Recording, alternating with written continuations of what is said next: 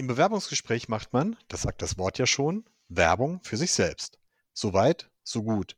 Doch wo hört Marketing in eigener Sache auf und wo fängt die Blenderei an? Diese Frage sollte sich der Personaler im Vorstellungsgespräch widmen, denn schließlich kostet eine Fehlbesetzung oft fünfstellig Geld und geht am Ende auf seine Kappe, gemeinsam mit der suchenden Führungskraft. Herzlich willkommen zum Podcast von Rex Systems, Ihr Podcast für spannende Themen rund um HR, Recruiting und Talentmanagement. Schön, dass Sie eingeschaltet haben. Gerade dann, wenn die Konkurrenz stark ist oder die Suche schon länger andauert, zieht so mancher Bewerber alle Register. Da werden dann Sprach- oder Softwarekenntnisse schön geredet, Wechselgründe überschminkt oder auch Brüche im Lebenslauf geschönt. Wie erkennt man denn nun, hamburgisch gesagt, diese Schnacker? Enno Röhl kennt als Managementberater und Karrierecoach beide Seiten. Hallo Enno.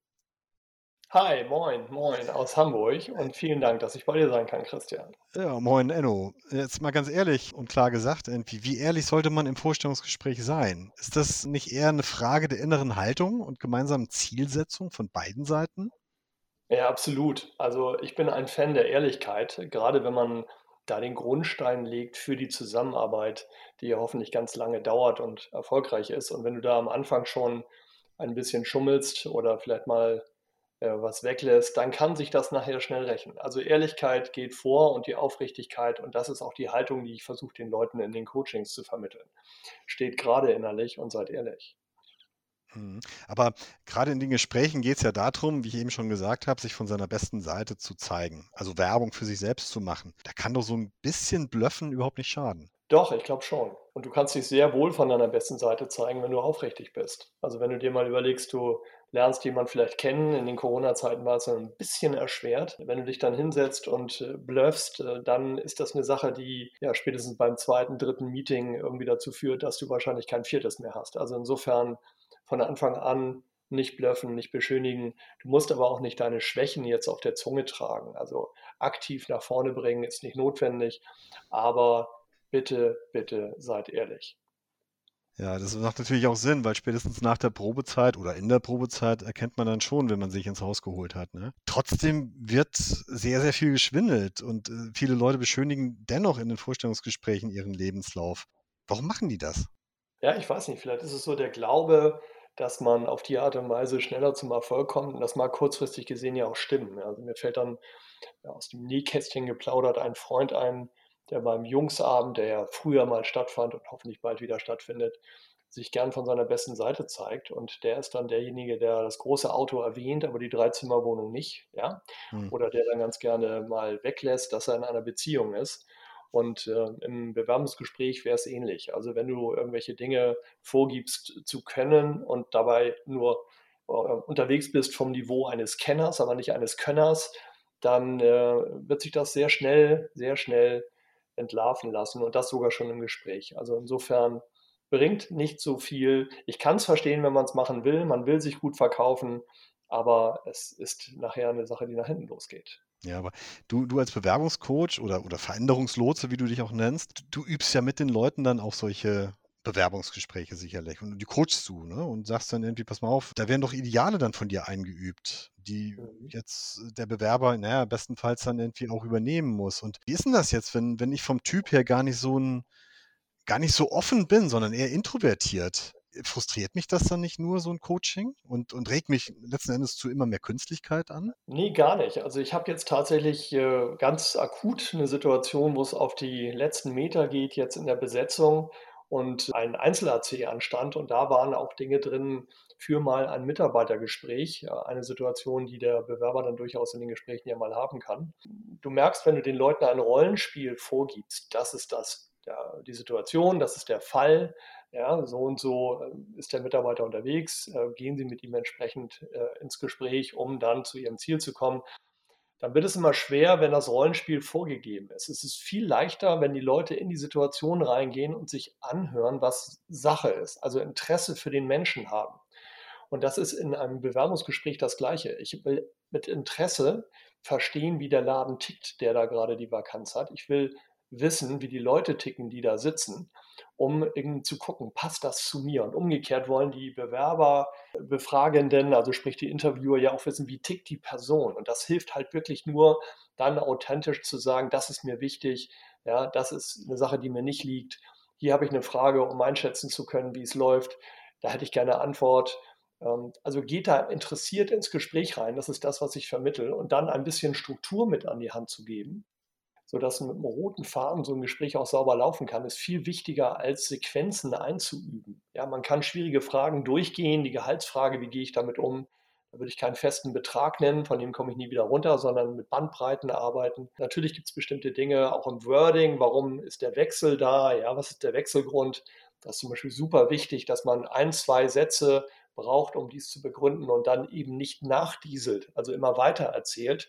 Denn beim Nachdieseln passiert es einem, dass man Dinge erzählt, die man vielleicht nun nicht unbedingt auf den Plan bringen will, was aber nichts mit Schwindeln zu tun hat, ja, sondern mhm. ich will nicht in einer Rechtfertigungsschiene enden. Und solche Dinge versucht man schon zu vermitteln, aber ansonsten ist es wirklich eine Frage des Interesses an der anderen Seite, um dann gemeinsam zu gucken, ist eine Passung da. Das ist die Grundhaltung des Gesprächs. Genau, aber wenn ich jetzt Personaler bin, dann mhm. muss ich auch für mein Unternehmen werben. Du hast eben gesagt, irgendwie, okay, der Bewerber will auch natürlich herausfinden, wie tickt das Unternehmen, wo ich mich beworben habe. Passt das halt auch, idealerweise.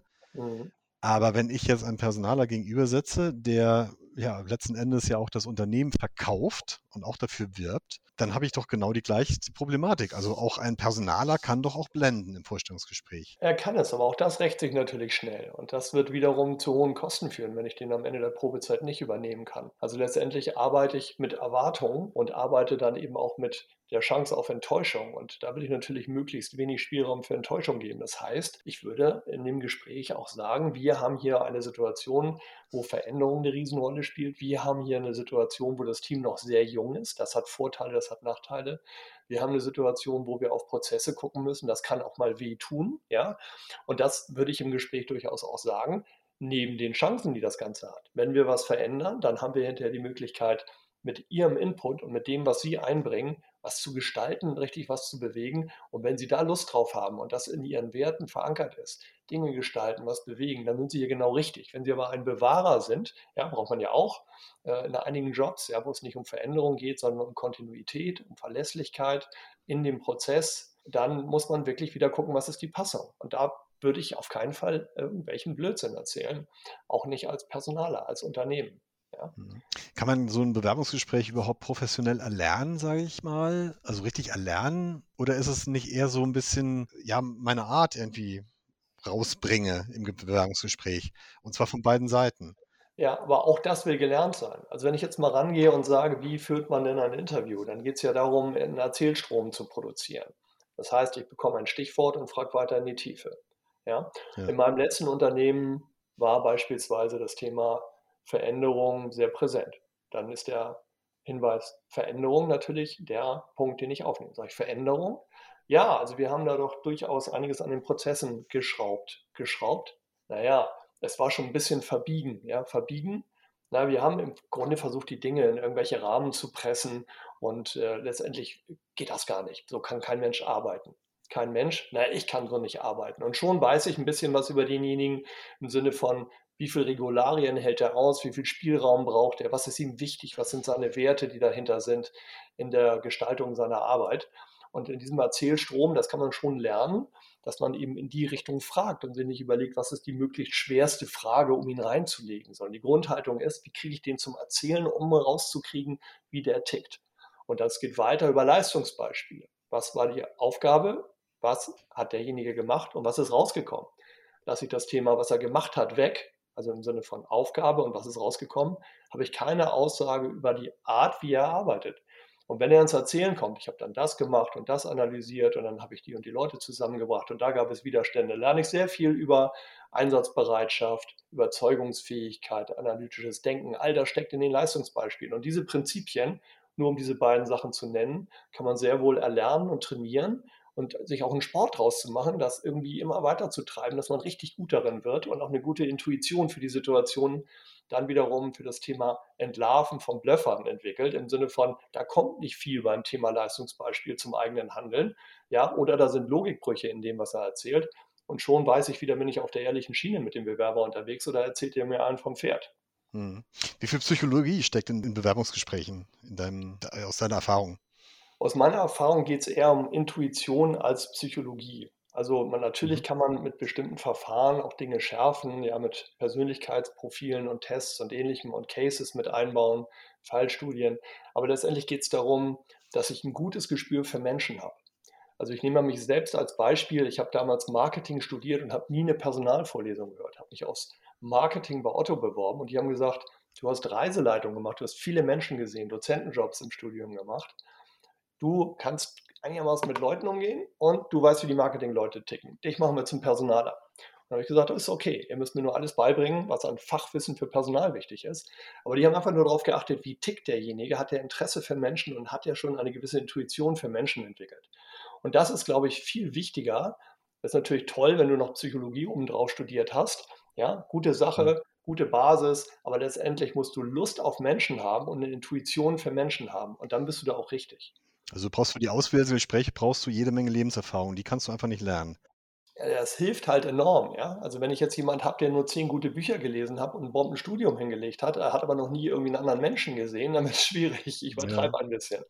Aber dann nehme ich doch jemand, der im Zweifel sogar irgendwie in der Bar gearbeitet hat, gekellnert hat oder so, irgendwo viele Leute gesehen hat. Und wenn der als Recruiter losgeht, dann hat er einfach ein Gespür für Menschen. Wenn er dann auch noch Lust drauf hat und das nicht nur im Vorbeigehen irgendwie erlebt hat, sondern ihm das richtig Spaß macht, sich mit Menschen auseinanderzusetzen. Ja, was passiert da am Tisch, wenn ich mir jetzt den Kellner vorstelle, der da steht und sagt, so, wie geht's dem Gast da? Manche nehmen das gar nicht wahr, den würde ich auch nicht als Recruiter einstellen. Aber ich da so einen Typen oder eine, eine tolle Person habe, weiblichen Geschlechts, die sagt, ja, äh, ich habe richtig Spaß mit den Gästen zu interagieren, super, dann kannst du im Personalbereich auf, auf einen tollen Fundus zurückgreifen. Das heißt aber nicht, dass jeder vorher in der Bar gearbeitet haben muss, aber es hilft halt enorm, Lebenserfahrung mit Menschen zu haben. Da bin ich fest von überzeugt. Und was vermittelst du jetzt aktuell deinen Personalern oder auch den Bewerbern in deinen Trainings, damit sie irgendwie in diese Richtung gehen? Naja, erstmal ist das Grundthema, komme ich an die Bedürfnisse des anderen ran, ja? Das ist so dieses Thema Erzählstrom, was ist den Leuten wichtig? Und wenn die Leute sich lösen von Fragenkatalogen, ja, so fragen Sie jetzt mal äh, nach dem Thema, wo war eine schwierige Aufgabe und wie haben Sie sie gelöst? Schöne Frage, kann man stellen, würde ich auch stellen. Aber es ist doch viel interessanter zu sagen, warum diese Aufgabe? Was genau hat Sie daran gereizt? Ja? Ähm, was mag derjenige? Wenn er von Leistungsbeispielen erzählt, was wiederholt sich? Ist es immer dieser analytische Teil oder ist es der Umgang mit Menschen, dass man den Leuten vermittelt, dieses Interesse an Menschen in den Gesprächen auch zu nutzen und sich praktisch fast so zu unterhalten, als würde ich jemand neu kennenlernen, ja, irgendwie eine Vernissage, da stehen zwei Leute und ich komme mit jemandem ins Gespräch, dann zu sagen, okay, was bewegt die, was ist denen wichtig wenn ich das rauskriege, dann kann ich zusätzlich noch auf die Fachlichkeit gucken. Die sehe ich auch im Lebenslauf. Ja, klar ist die wichtig. Aber wenn ich das weiß, dann ist die Chance einer Nicht-Fehlbesetzung sehr hoch. Das versuche ich auf jeden Fall den Interviewern zu vermitteln. Und umgekehrt auch den Interviewten im Sinne von, bleib bei dir, reflektier dich, was ist dir wichtig, was willst du, welche Kriterien hast du für einen Job? Und das sind nicht nur drei, also Gehalt, Anfahrt und schönes Büro, sondern meist sind das 20 Kriterien, wenn man die in einem Coaching ausarbeitet und dann zu gucken, wie wichtig sind dir die, ja, worauf kannst du verzichten, wo sind vielleicht auch K.O.-Kriterien drin, das muss drin sein.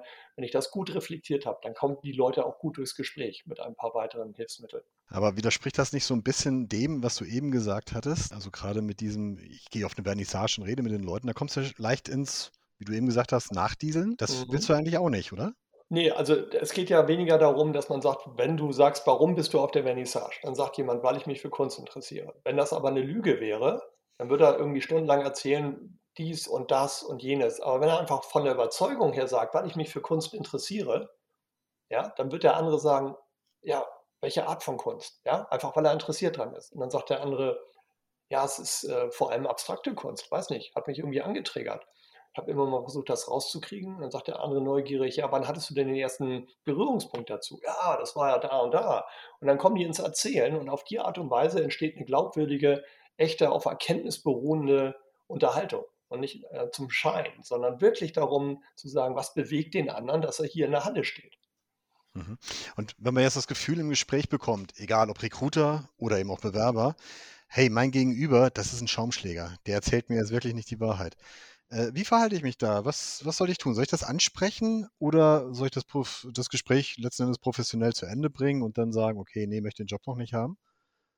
Also erstmal bin ich vorsichtig, Gespräche abzubrechen. Es kann sein, dass in der ersten halben Stunde jemand erstmal warm laufen muss oder in der ersten Viertelstunde. Und wenn ich dann mal ein Urteil schon gefällt habe, dann fange ich nur noch an, Dinge zu sammeln, die mich bestätigen in meinem Urteil. Also wenn ich den am Anfang nicht passend finde, dann sammle ich, weil ich so gerne recht habe, alles, was dafür spricht, dass er nicht passt.